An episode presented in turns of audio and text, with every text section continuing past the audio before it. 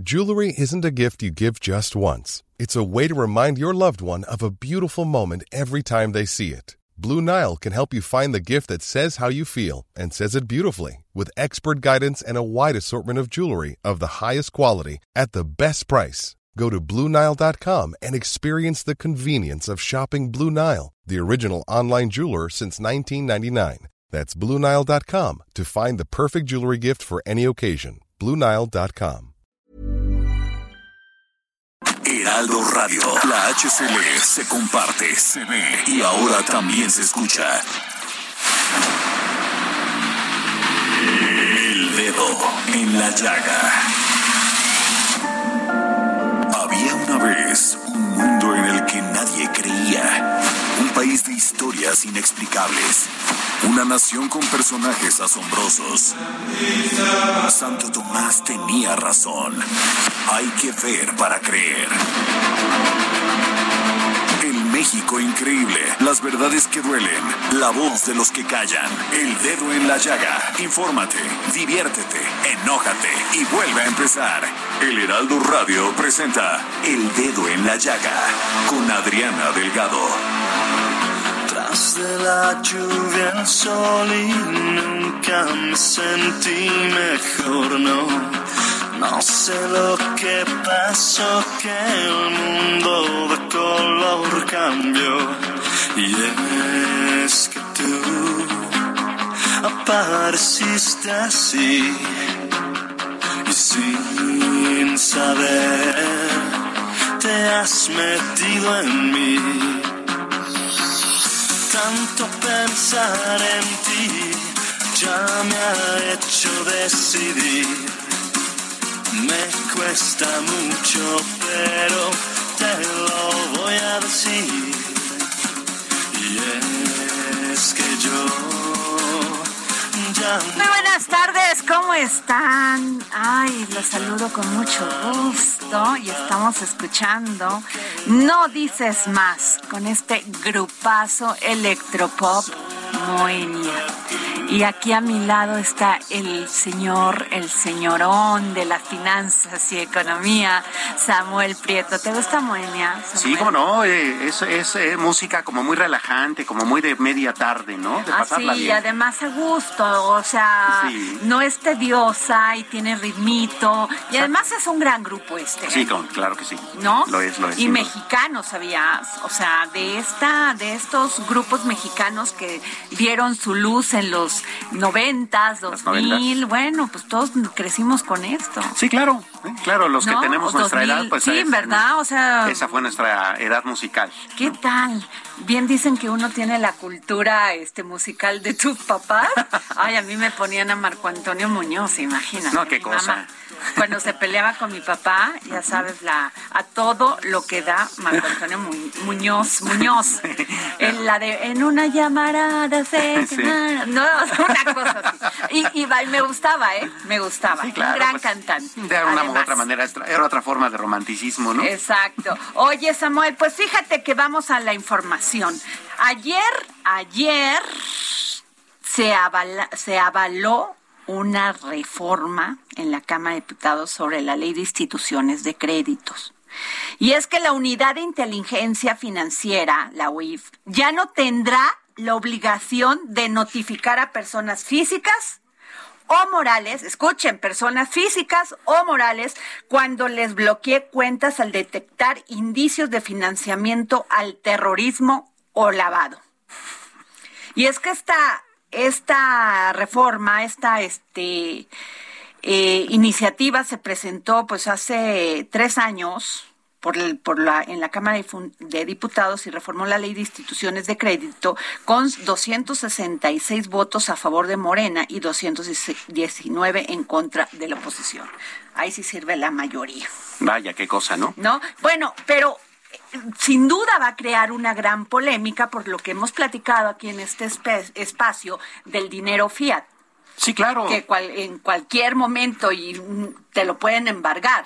Por supuesto. Pero a ver, a ver, ¿qué es el dinero fiat? El dinero fiat es todo, todo el dinero que conocemos, el que traes, el que traes en tu billetera, el que traes en tu monedero, el que está en tu cuenta de banco. Es todo aquel dinero que está eh, regulado por un banco central, ¿no? En México el peso, en Estados Unidos el dólar. Ese es el dinero fiat. ¿Por qué es fiat? ¿O por, qué el, nombrecito?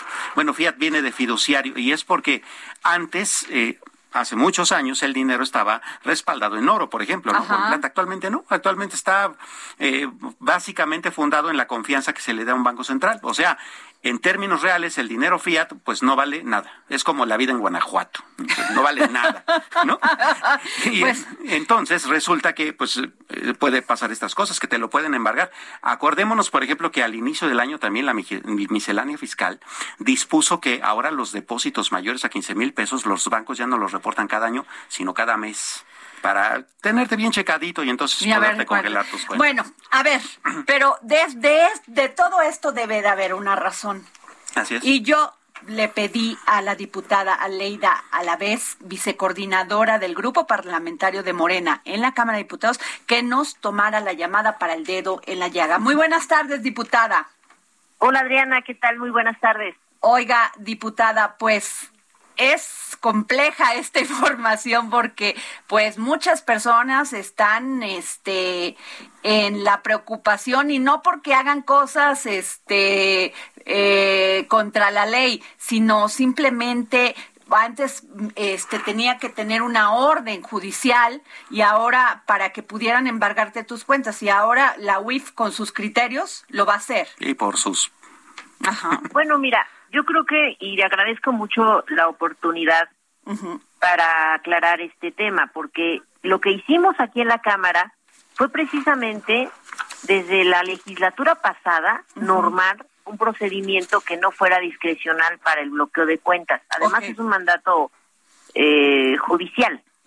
Pero esta facultad de la UIF cabe aclarar que existe desde 2014.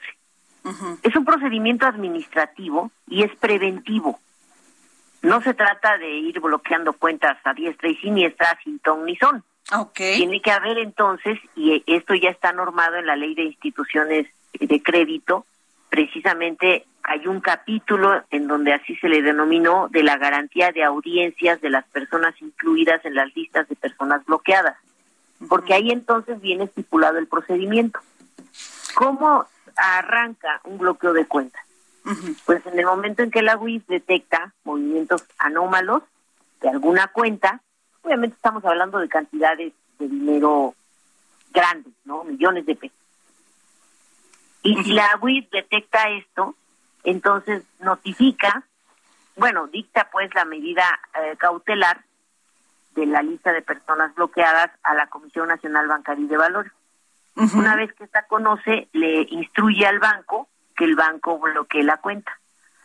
Cuando esto procede, y ahí es donde nosotros hicimos la, la, la modificación, porque en el dictamen anterior había quedado que fuera la UIF la que notificara por escrito al, al, al que fue bloqueado o bloqueada.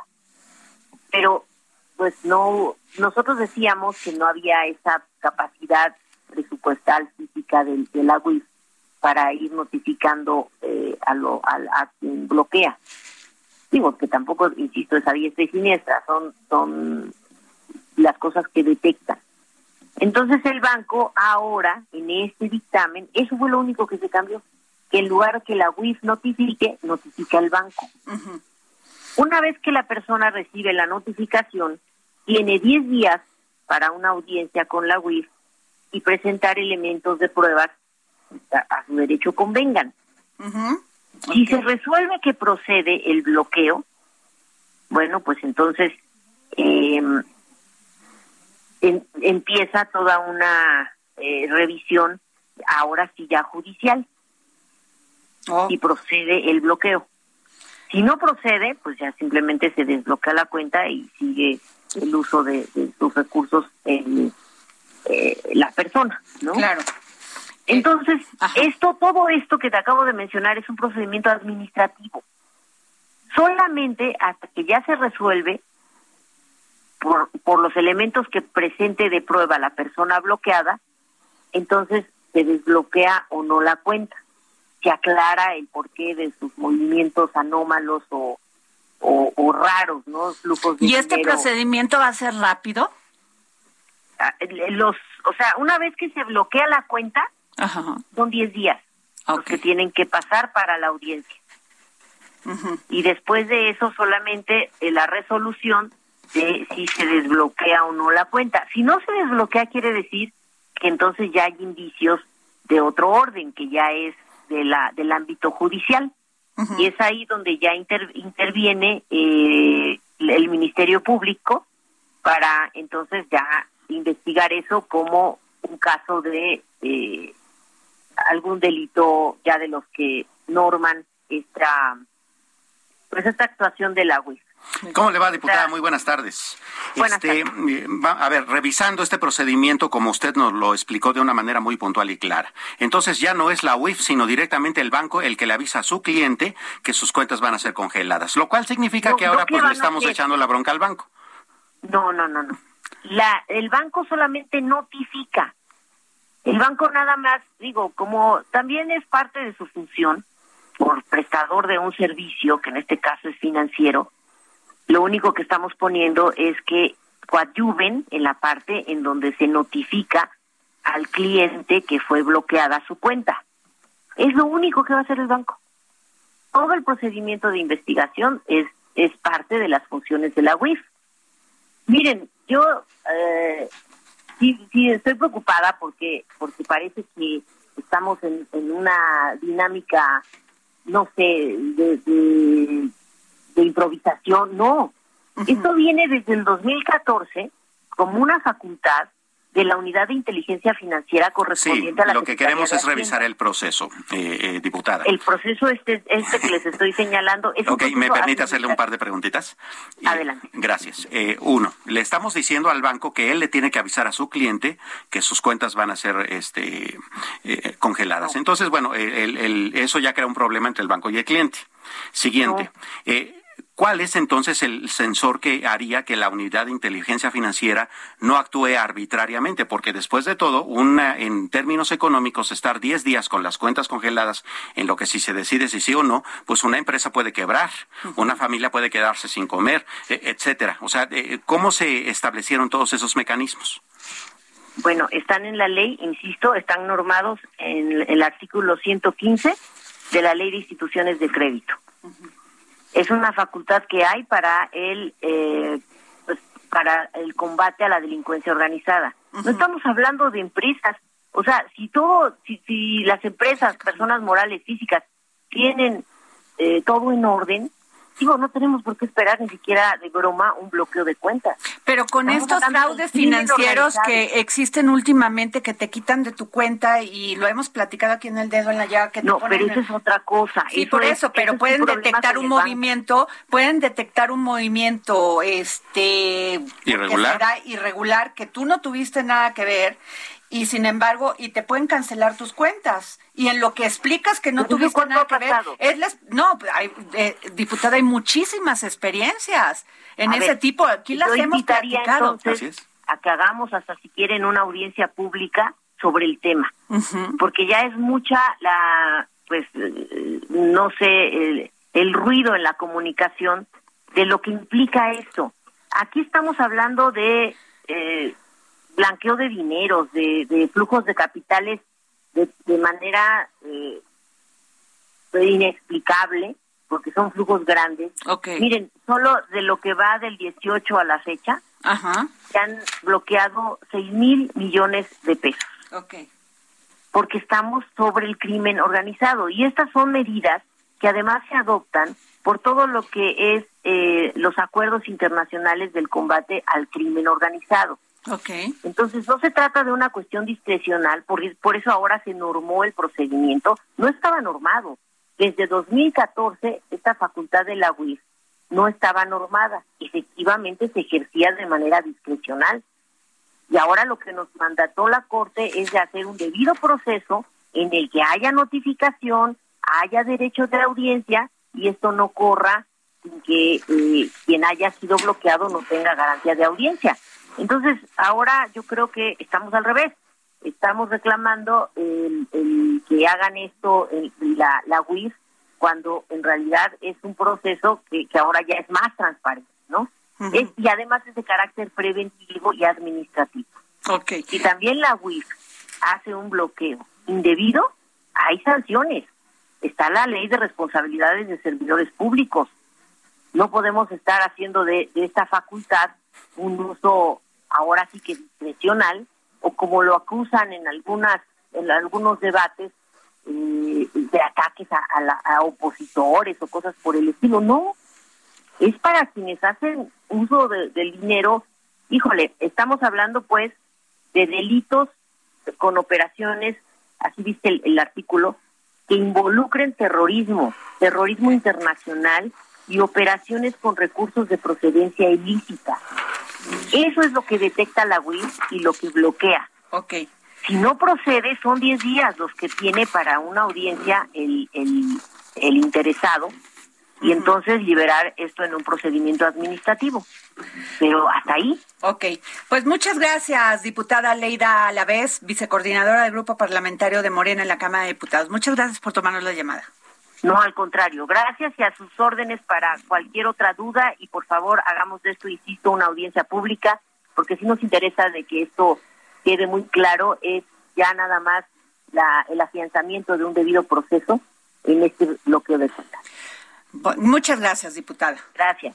Este, en un momento comentamos más de esto, querido Samuel, pero antes nos vamos porque creo que ya tenemos al general José Alfredo Ortega Reyes, secretario de Seguridad de Michoacán, por este, este tema que hemos venido tocando durante esta semana en el dedo en la llaga con respecto al tema de las del aguacate. Ah, sí, claro, muy importante. Eh, terrible lo que está pasando en Michoacán y pues los productores de aguacate se están quejando de que de que están este bueno amenazaron la delincuencia organizada a uno de los inspectores eso hizo que Estados Unidos dijera espérenme no les voy a no voy a parar las importaciones porque pues ya se está metiendo aquí el crimen organizado bueno una serie de problemas y este y yo le agradezco al general José Alfredo Ortega Reyes su disposición a hablar con los con los este micrófonos del dedo en la llaga. Muy buenas tardes, general. Muy buenas tardes, un saludo para usted y su distinguido. Muchas gracias. Este general, pues eh, hemos visto, hemos estado dando dando esta información de lo que están pasando los productores de Michoacán. Sí, sí, es lamentable. Mire, Mire, esta, este evento sucedió el viernes, el viernes pasado, y de inmediato yo, yo me trasladé a, Uruapan para, para ver cómo estaba esta situación. Eh, se detectó por ahí una llamada telefónica que procedía del Estado de México, que se ha estado moviendo por ahí, pero lo que, lo que es importante mencionar es que desde esa, desde ese momento, tanto la instalación de, de esta instalación de Yusda, está está mantenida con bajo un esquema de seguridad con policía municipal de Uruapan y con y también con una seguridad periférica por parte de Guardia Nacional que siempre está apoyándonos en todas estas actividades. Paralelamente a esto, eh, como usted sabe, en toda la zona aguacatera, que son aproximadamente 43 municipios, es lo que tengo yo registrado, 43, 45 municipios, eh, y que hay zonas de, de embarque y zonas de empaque. Entre las zonas de embarque se dan en las huertas. Entonces, en todo este traslado de el aguacate a, la, a las zonas de empaque que normalmente se empacan, desde hace meses se ha estado generando un esquema de seguridad que consiste en juntar varios vehículos, varios vehículos de, transporte de este, de este producto y una vez que ya están reunidos varios, se les escolta por método de caravana hasta que llegan a las a las este, empacadoras en Uruapan, tanto desde un lugar que se llama Peribán de Ramos en la en la zona occidental del estado hasta Uruapan y así como otro lugar que se llama Ario de Rosales también hacia Uruapan. En todo esta, en todos estos dos caminos, trayectos se, hace ese tipo de, escolta para asegurar el traslado del producto a las zonas de empaque, que son cerca de 50 empacadoras en Uruapan. Eso es por una parte. Por otra, desde, desde ya, desde luego se estableció un esquema de seguridad para los supervisores de, de USDA. Es decir, van, van a tener una, una seguridad en cada una de las actividades que realicen, ya sea durante la supervisión que hagan en huertas, ya sea en su propia instalación, como ya lo mencioné anteriormente, este ya la tienen materializada con, con policía municipal y, este, seguridad periférica por parte de Guardia Nacional, pero entonces en zonas de huertas donde están haciendo su actividad de supervisión, ahí vamos a estar, estamos proporcionando una seguridad, eh, ya sea este, acompañando físicamente, físicamente a estos supervisores y así como patrullaje móvil a lo largo de todos los caminos que, que están en estas huertas. General, ¿cómo le va? Muy buenas tardes. Samuel Prieto le habla. Este, preguntarle eh, cómo funciona justamente este mecanismo de, de, supervisores estadounidenses que entendemos es personal de sanidad de allá que viene a revisar eh, tanto la calidad como la como la inocuidad de nuestro producto para poder enviárselos. Eh, ¿Cómo se les hospeda? ¿En qué punto se rompió la cadena de seguridad para que uno de ellos pudiera recibir una amenaza de este tipo? Bueno, ya la, la situación de personal supervisor de Yusda, es cada, esto ya lo maneja directamente precisamente Yusda. Eh, Sé que hay cerca de 77, son 77 supervisores y 13 elementos administrativos. A estos 77 supervisores es a los que la Secretaría Pública, en coordinación con Guardia Nacional, les va a proporcionar esta seguridad desde, desde sus, sus instalaciones hacia sus áreas de supervisión. Y a los 13 elementos o 13 funcionarios que realizan actividades administrativas en las instalaciones del propio YUSDA, es donde se les va a dar esa seguridad con policía municipal y con Guardia Nacional. Pues bueno, este, sin duda alguna esto es importante para los productores y también para quien compra este producto en Estados Unidos. Entonces, eh, lo que, queremos decir es que la cosecha, el empaque y la exportación del, del aguacate ya cuenta con más medidas de seguridad general. Así es, así es, y ustedes seguramente lo han visto que, que se está asegurando la libre transitabilidad de las vías de comunicación. Hace un par de semanas tuvimos algunos intentos de bloqueo por las vías férreas y, nos mantuvimos en la posición para hacer respetar el Estado de Derecho en esa en esas vías de en esa importante vía de comunicación. Ahora lo hacemos con con las rutas las rutas de del traslado de aguacate tanto de repito de las de la zona de las huertas a las zonas de empaque como del empaque hacia su traslado ya a este en, la, en la autopista que se llama siglo XXI. General, este eh, Michoacán ha presentado muchísimos problemas en el tema de la delincuencia. ¿Alguna estrategia que va a tener el gobernador, el gobierno del estado para combatir a estos grupos? Bueno, la primera de, bueno, se, se están realizando algunas, eh, algunas líneas de, acción este, de, de, este tipo. La primera de ellas es reforzar, perdón, mantener más presencia física de, la, de personal de Secretaría de Seguridad Pública del Estado en toda la entidad. Usted sabe que tenemos 113 municipios, entonces se ha reforzado, se ha, se ha mantenido más presencia a través de diversos operativos.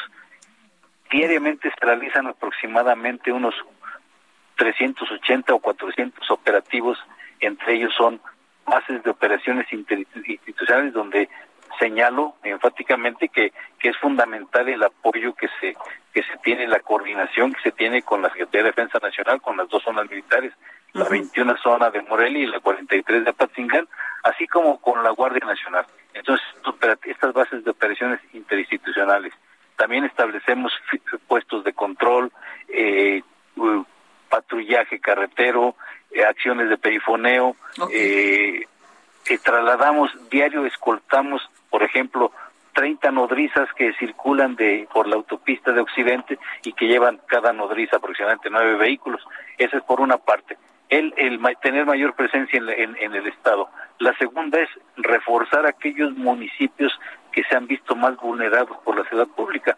Algunos pequeños municipios que han tenido mayor incidencia. Entonces, hemos reforzado con suficiente estado de fuerza esos municipios y les asignamos personal de ciudad pública del Estado para que tengan más, más efectivos y puedan, y sobre todo, de, que sean del Estado. para que puedan este, ejercer esta función de seguridad pública municipal. Y la tercera acción, la tercera acción que es muy importante es el fortalecer los mecanismos de colaboración con, con los estados que circundan al estado de Michoacán, desde Colima, Jalisco, Guanajuato, Querétaro, Estado de México y Guerrero. Esto nos ha funcionado muy bien. Por ejemplo, el santuario de la mariposa monarca estamos con un con un programa de seguridad interestatal entonces, esto esto nos permite tener una buena colaboración con los estados. Estamos en vías de coordinar algunos convenios de colaboración. Pues muchas gracias, general José Alfredo Ortega Reyes, secretario de Seguridad Pública de Seguridad de Michoacán. Gracias por tomarnos la llamada para el dedo en la llaga. Muchísimas gracias a ustedes, estoy a sus órdenes. Gracias. Bueno, nos vamos a un corte y regresamos.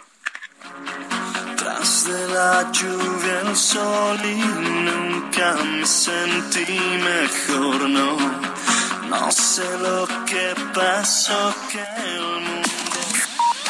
Sigue a Adriana Delgado en su cuenta de Twitter arroba Adri Delgado Ruiz.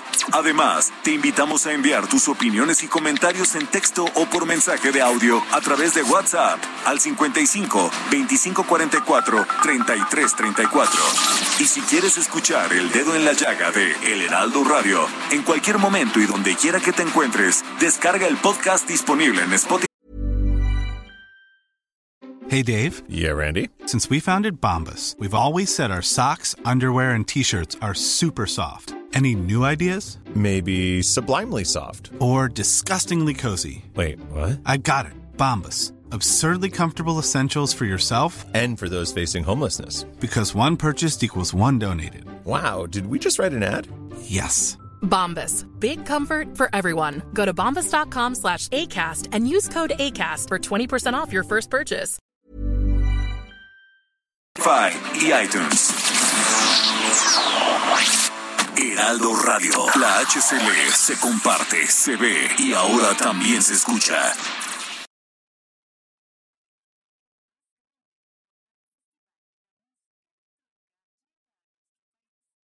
Heraldo Radio. La HCL se comparte, se ve y ahora también se escucha.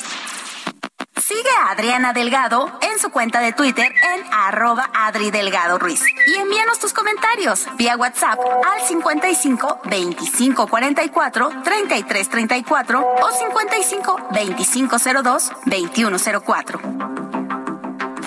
Adriana Delgado entrevista en exclusiva al senador Damián Cepeda, expresidente nacional del PAN. ¿Cómo ve este debate entre el INE y el gobierno federal? Mal ahí sí creo que el gobierno está incorrecto, atacando al INE. Yo defiendo la autonomía y la independencia del INE, pero también sugiero respetuosamente al árbitro que entienda el rol de árbitro. A veces algunos integrantes los veo que cruzan ese rol y parecerían algunos comentarios, algunos escritos, yo los leo y digo, híjole, si yo estuviera al otro lado no me gustara. O sea, se me hace que se cruzan ciertas líneas. Jueves, 11 de la noche, El Dedo en la Llaga, Heraldo Televisión. Bueno, pues no se pierdan el dedo en la llaga hoy a las 11 de la noche. Lo pueden ver por eh, transmisión en vivo en nuestro, en mi Twitter, en el Twitter del Heraldo, en el, sí, en las redes sociales de El Heraldo de México y también en la página, en la página, web, del Heraldo. Entonces, eh, no tienen pretexto para no ver esta interesante entrevista a Damián Cepeda. Eh, a mí Damián Cepeda me cae muy bien porque es un hombre muy claro. Así es. Muy claro, dice las cosas tal cual.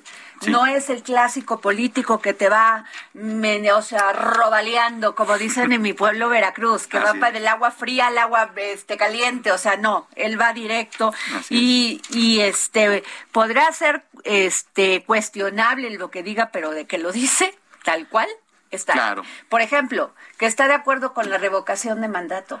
Ah, Mientras todos los panistas dicen y bueno, echan este lumbre sobre este tema, él dice no, a ver, está en los estatutos del PAN. Claro. A ver, no podemos ir en contra de lo que ponemos ahí. Sí, claro. Entonces, pues nos tenemos que aguantar. Yo sí estoy a favor y creo que es muy importante que la gente ejerza su, su, su libertad de ir a decir si quiero que se quede este, este presidente o no quiero que se quede este presidente. Claro. Y es absolutamente válido, ¿no? Totalmente válido. Entonces, este, pues, por favor, vean esta entrevista al senador Damián Cepeda. Y fíjate, Samuel, que hay un tema sumamente eh, importante, porque ayer se dio a conocer, por lo menos en los medios masivos, que eh, Estados Unidos había detenido a Alex Zapp. ¿Quién es Alex Zapp? Es un empresario, un empresario que está vinculado al gobierno de Maduro y lo está, y está extraditado en Estados Unidos. Pero que además hizo, lo están, eh, lo están este eh, condenando por lavado de dinero de cientos millones de dólares de transacciones que uso eh, desde Venezuela a Estados Unidos, muy sospechosas, pero además que le dio, o sea, también salió que le, le daba información al gobierno del, de del gobierno de Nicolás Maduro a la DEA. Así es. O sea, que era un agente infiltrado. Entonces, pero a ver, quien ha escrito de, esto y además es una gran periodista que estuve leyendo ayer todo lo que ha escrito sobre este tema y todo mi respeto a Betania Pérez Álvarez, periodista venezolana, y le pedí por favor que nos tomara la llamada para el dedo en la llaga para que nos explique qué está pasando. Claro. Betania, muy buenas tardes. Hola, buenas tardes Adriana, hola Samuel. Efectivamente, como lo dices, el día de ayer se dio a conocer esta información, se revelaron estos documentos judiciales que hasta los momentos eran confidenciales y que aseguran que Alex eh, coordinó y colaboró con el gobierno estadounidense por lo menos un año. Sin embargo, eh, las autoridades estadounidenses eh, le pusieron en 2019 una como una fecha tope para entregarse, el 30 de mayo de 2019. Eh, al no cumplirse esto, bueno, después pasa esta detención de Cabo Verde y es lo que ahora conocemos. Esta extradición que se tardó, que se dilató por los esfuerzos del gobierno de Nicolás Maduro y que actualmente eh, hace que Alex esté en Estados Unidos.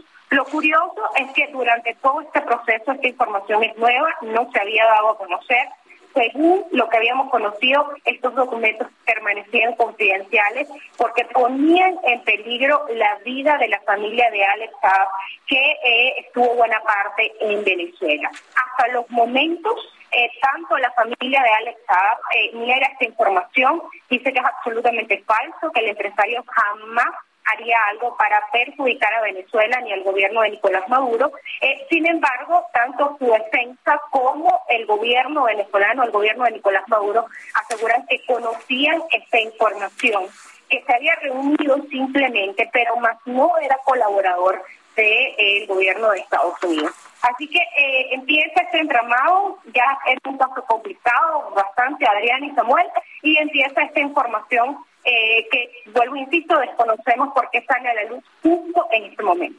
A ver, está acusado, Betania, de eh, conspiración, lavado de activos y enriquecimiento ilícito en nueve países. Efectivamente, Adriana. Sin embargo, eh, parte de lo que decía la defensa es que no, eh, no se tenían pruebas de otros cargos, solamente de lavado de dinero. Y al parecer, esta fecha de juicio que se programó el día de ayer para el 11 de octubre será entonces por cargos de lavado de dinero. Sin embargo, eh, conocemos por experiencia que todo va a depender de la colaboración de Alex. Es decir, el día de ayer también salió en libertad eh, Andrade, eh, quien fue tesorero del expresidente Hugo Chávez, estuvo además vinculado también eh, Alejandro Andrade a cargos de lavado de dinero y similares, y en un principio tenía una condena de 10 años. Sin embargo, por su colaboración salió en libertad del día de ayer, por lo que permaneció privado de libertad más o menos dos años. Entonces, todo va a depender qué tan dispuesto esté Alex Saab a colaborar con las autoridades venezolanas. También, Adriana, algo de, de, curioso del día de ayer es que eh, este acuerdo también preveía que eh, Alex Saab entregara, entregó parte del dinero, entregó también unos bienes, eh, eso lo incluía este contrato que según firmó Alex Saab, dijo Alex Saab en el 2019. Eh, Betania, sin embargo hay un cargo que creo que es más grave que todos los demás y es que colaboró con una amplia red de narcotráfico y en esta lucha que tiene Estados Unidos contra toda esta este contra el tema del narcotráfico yo creo que esa es la más dura de todas estas acusaciones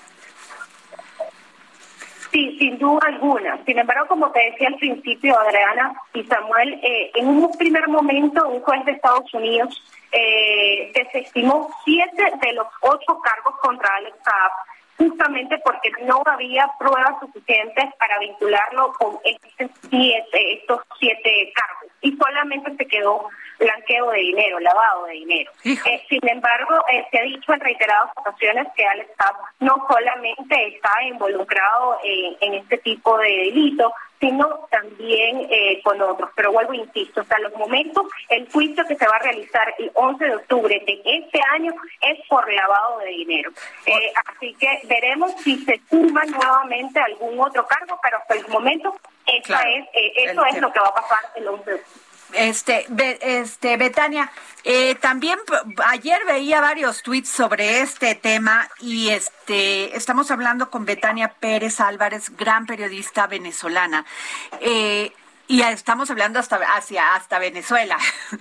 eh, también el eh, todo mundo ponía en el Twitter que estuvieran que estaban ya sentados y viendo sus papeles y viendo en qué forma colaboraron muchos de los países y de los gobiernos que son amigos de Nicolás Maduro. ¿Qué piensas de esto? Bueno, eh, básicamente, obviamente, esto tambalea eh, toda la estructura del gobierno de Nicolás Maduro. Sin embargo, eh, por lo menos por parte del gobierno venezolano, oficialmente no ha habido mucho más. El día de hoy, quien es el presidente de la Asamblea Nacional, Jorge Rodríguez, fue el primero en hacer mención a esto. a esta información que se conocía el miércoles. Y decía que era completamente raro y absurdo que Alex Saab hubiese sido colaborador en los términos que hablaba Estados Unidos, eh, cuando se sabe que lo torturaron salvajemente, que le arrancaron los dientes a golpe, que lo mantuvieron incomunicado, incluso eh, Jorge Rodríguez señaló que lo, que lo tenían en el piso lleno de gusanos. Es decir, esto sin duda alguna tambalea eh, no solamente al gobierno de Nicolás Maduro y esa estructura que ha venido eh, y ese, esa teoría que ha dicho que Alex Saab es diplomático venezolano, sino también obviamente en los casos en los cuales pudo eh, estar involucrado Alex Saab. Si realmente Alex fue colaborador de la DEA, obviamente aportó información no solamente de Venezuela, sino de los países aliados.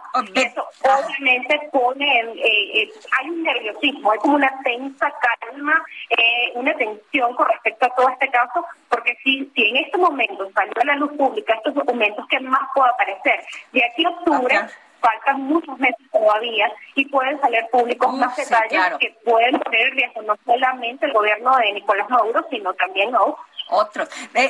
Betania Pérez Álvarez, ¿no has escuchado tú allá en Venezuela algún tema de vinculación con este caso y con un caso que aquí te está eh, apareciendo con temas de corrupción que señala a Segalmés? que Segalmex, que es esta como la CONASUPO, la distribuidora de alimentos y que se, se encarga de comprar y de vender y de y de generar pues todos estos insumos a la a la a la a las estas cómo se llaman Samuel las este las que eh, las tiendas de Conasupo eh, del abasto. Y es muchísimo dinero el que se mueve. Tú no, no has escuchado esta vinculación entre Segalmex y alguna y el gobierno de Nicolás Maduro Adriana, eh, el tema, todo este tema empezó con algo llamado CLAP, Comité Locales de Abastecimiento y Producción. Venezuela vivió una grave crisis de escasez, sobre todo en los años 2017, 2018, 2019, y producto de eso eh, apareció esta figura. Era básicamente una bolsa de comida, una caja de comida de productos mayormente mexicanos. Después empezaron a variar un poco, llegaron incluso en estas cajas productos turcos y de otros países, hasta que se regularizó un poco lo que vemos el día de hoy, porque siguen existiendo esas cajas claras a productos venezolanos. Eh, sin embargo, cuando apareció este problema de escasez, las empresas venezolanas estaban en grandes aprietos, no podían seguir trabajando y el gobierno buscó otras formas de cumplir con esa caja claro. ¿Qué pasa? Eh, muchas de estas empresas son mexicanas y ahí justamente aparece esta trama de corrupción grande. Hay empresas mexicanas involucradas en esto, sin embargo, no hay una investigación formal dentro de Venezuela eh, que incluya esto. Sí, la Asamblea Nacional pasada, eh, la que aceptó funciones en el 2020, eh, sí involucró, pero los tentáculos de esto son muy grandes, son muchos documentos y son muchos años.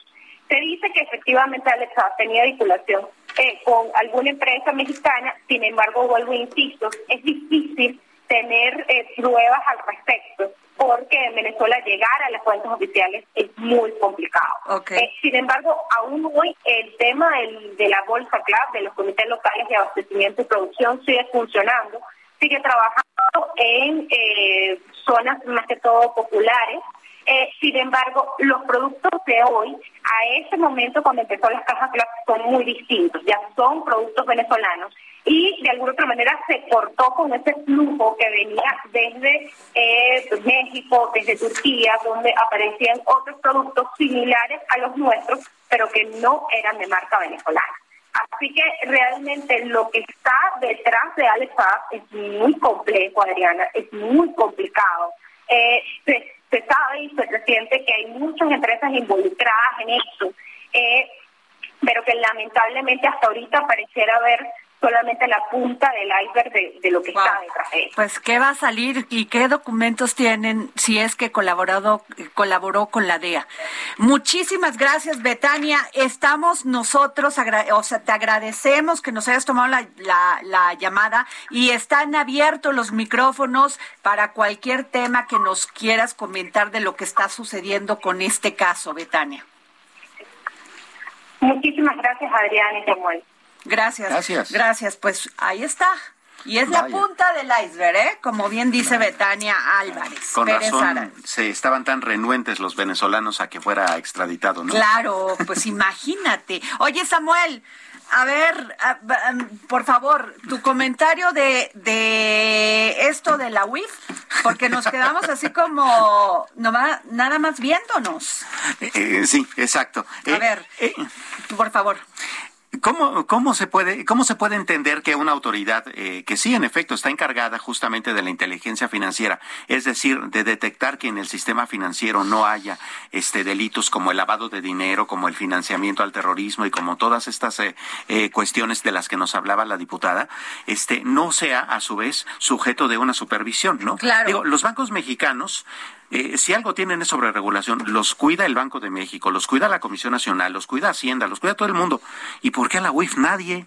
O sea, como por qué, si ella es la que en todo caso va a decidir eh, sobre un ciudadano, eh, que sea presunto culpable o no, este, Híjole, a mí me parece que es sumamente peligroso que le des tanto poder a alguien que puede, como dicen los diputados que estuvieron en contra, como Pepe Yunes dice que sostuvo que la iniciativa aprobada afecta los principios constitucionales fundamentales de seguridad jurídica y garantía de audiencia. Por supuesto. Enfatizó que ningún ciudadano puede ser privado de sus derechos sin un juicio en tribunales. Y esta forma abre una puerta peligrosa para que desde el Estado persigue, lastime o transgreda. Sí, claro. Y no, y no solo eso, ahora le, le, endosaron al banco, que de por sí los bancos ya tienen un, una relación muy tirante con sus clientes, ¿no? Ahora le endosaron al banco la, la responsabilidad de avisarte que te van a... Que es que es terrible, o sea, no te pueden, o sea, dice la diputada, es que son sumas, a ver, yo no he visto y no he leído, no conozco, voy a leer bien en forma la, los artículos, pero ¿De cuánto dinero estamos hablando? ¿De 100 mil pesos para arriba? ¿De 200 mil? ¿De 300 mil? o de 5 millones o de 10 millones, porque en muchos casos yo me acuerdo que Santiago Nieto ve, vimos una transacción este de 100 mil pesos. Sí, claro. A ver, y con esto pues este vimos, checamos y no tenía por qué recibir 100 mil pesos. Sí, y no solo eso, sino que la misma miscelánea fiscal de este año ya obliga a los bancos a, informar no ya no anual, sino mensualmente de esa clase de depósitos. la gente que, que no paga impuestos, la economía informal, ¿qué? Nada más van a checar a los que sí estamos este bancarizados, bancarizados y todo. claro. Porque yo creo que el lavado de dinero no está ni siquiera ahí. O sea, sería, no. sería, o sea, ilógico que una persona que se dedique a eso vaya y le deposita al otro 40 millones de pesos para que se compre todo una 20 residencias. Claro. ¿O y, sí? y eso, y además de que ahora ellos mismos tienen su propia inteligencia. Por ejemplo, la columna de hoy de la eh, periodista Janet Leiva, que es la periodista que tal vez más sabe de banca en este país, habla de las cuentas mula. ¿No? ¿Y qué son esas? Pues son, así como una mula que te ayuda a, cruzar droga, bueno, las cuentas mula son las que utilizan para depositar, eh, hacer depósitos hormiga hasta lograr el lavado de dinero. Y eso existe, eso, eso es una es una figura que han estado utilizando mucho y que ah, en esa no, o sea, que abren, por ejemplo, abren, abren 20 cuentas y a cada una le depositan 15 mil pesos. Y ya. Y ya, porque no esa, según la diputada, Aleida, pues no están, este, pues son 15 mil pesos. No hay problema. ¿No? Así es. No, bueno, yo veo, a ver, la economía informal, como le, o sea, esa, yo creo que el delito se comete en, en gran parte ahí, ¿eh? No digo que sea así, pero bueno, Jorge Sandoval. Efectivamente, Adriana Delgado, Señor ministro González Alcántara, aquí acabaron los comentarios editoriales por parte de Adriana Delgado y Samuel Prieto. Ahora voy con información. Ay, eres tremendo. Pues una buena noticia, la acción operativa por parte de la Secretaría de Seguridad Ciudadana en las alcaldías Cuauhtémoc y Venustiano Carranza dejaron como saldo 64 personas detenidas en posesión de grandes cantidades de droga. Y no solamente eso, sino que hicieron una detención muy importante en un inmueble ubicado en la calle Aztecas, Colonia Centro, en la alcaldía Cuauhtémoc fueron detenidas cinco personas integrantes de la Unión Tepito, entre los que se encuentra Giovanni Rodríguez Ramírez, alias El Chícharo, y el Iván, considerado jefe de célula de dicha organización criminal. En el sitio se aseguraron cerca de 49 kilogramos de aparente, aparente marihuana.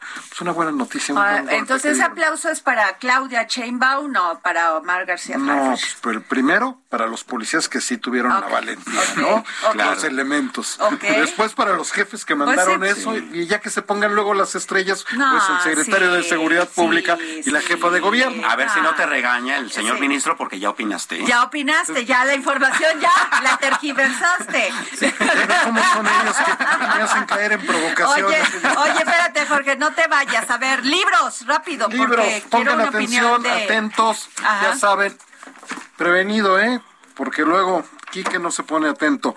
Ahí va el Twitter de Adriana Delgado arroba Adri Delgado Ruiz. Atentos, deben de saberlo porque van a tener que seguirla para ganarse dos librazos. Uno es El México de afuera, historia del pueblo chicano, un gran ah, libro por parte de David Maciel, este de cortesía del Fondo de Cultura Económica, y Los Revueltas, biografía de una familia, escrito por Rosaura Revueltas, justamente igual del Fondo de Cultura Económica. Para los primeros dos que sigan en este momento, arroba Adri Delgado Ruiz. Oye, Samuel, a ver, SAT.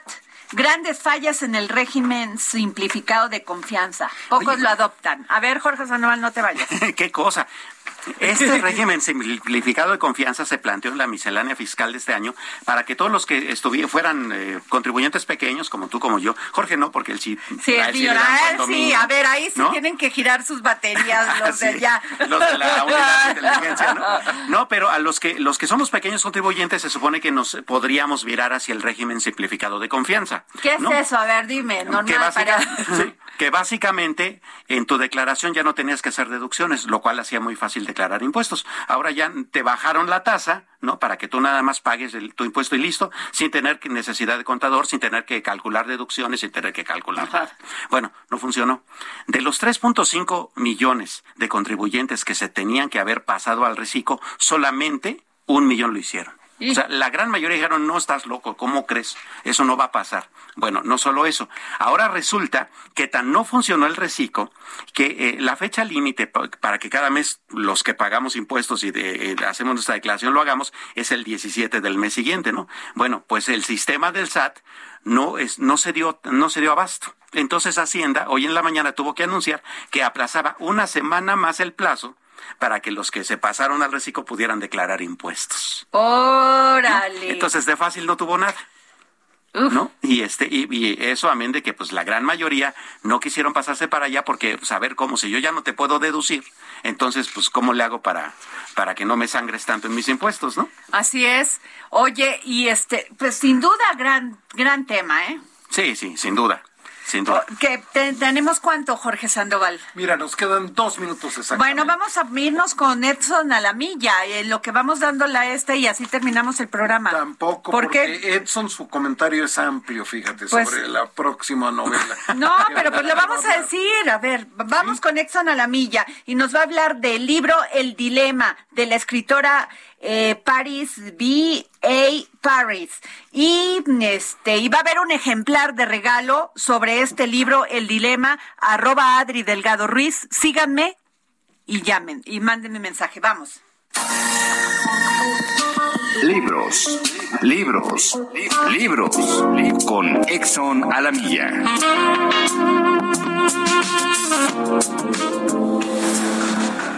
Gracias, querida Adriana. Audiencia del dedo en la llaga.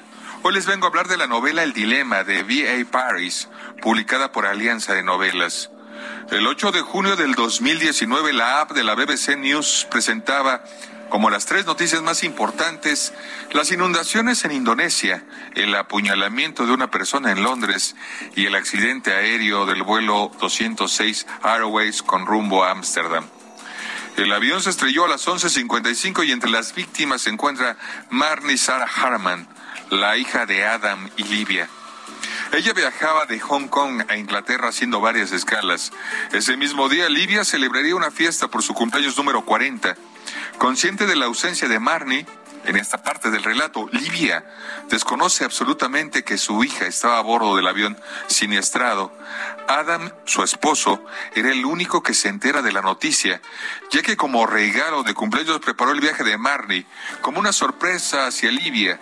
Así que cuando Adam se entera del accidente, decide ocultar la noticia a cambio de que su esposa pueda tener ese día especial. El Heraldo Radio presentó El Dedo en la Llaga con Adriana Delgado. Heraldo Radio 98.5 FM, una estación de Heraldo Media Group, transmitiendo desde Avenida Insurgente Sur 1271, Torre Carrachi, con 100.000 watts de potencia radiada. Planning for your next trip? Elevate your travel style with Quince. Quince has all the jet setting essentials you'll want for your next getaway, like European linen, premium luggage options, buttery soft Italian leather bags, and so much more. And is all priced at 50 to 80% less than similar brands. Plus, Quince only works with factories that use safe and ethical manufacturing practices. Pack your bags with high-quality essentials you'll be wearing for vacations to come with Quince. Go to quince.com/pack for free shipping and 365-day returns.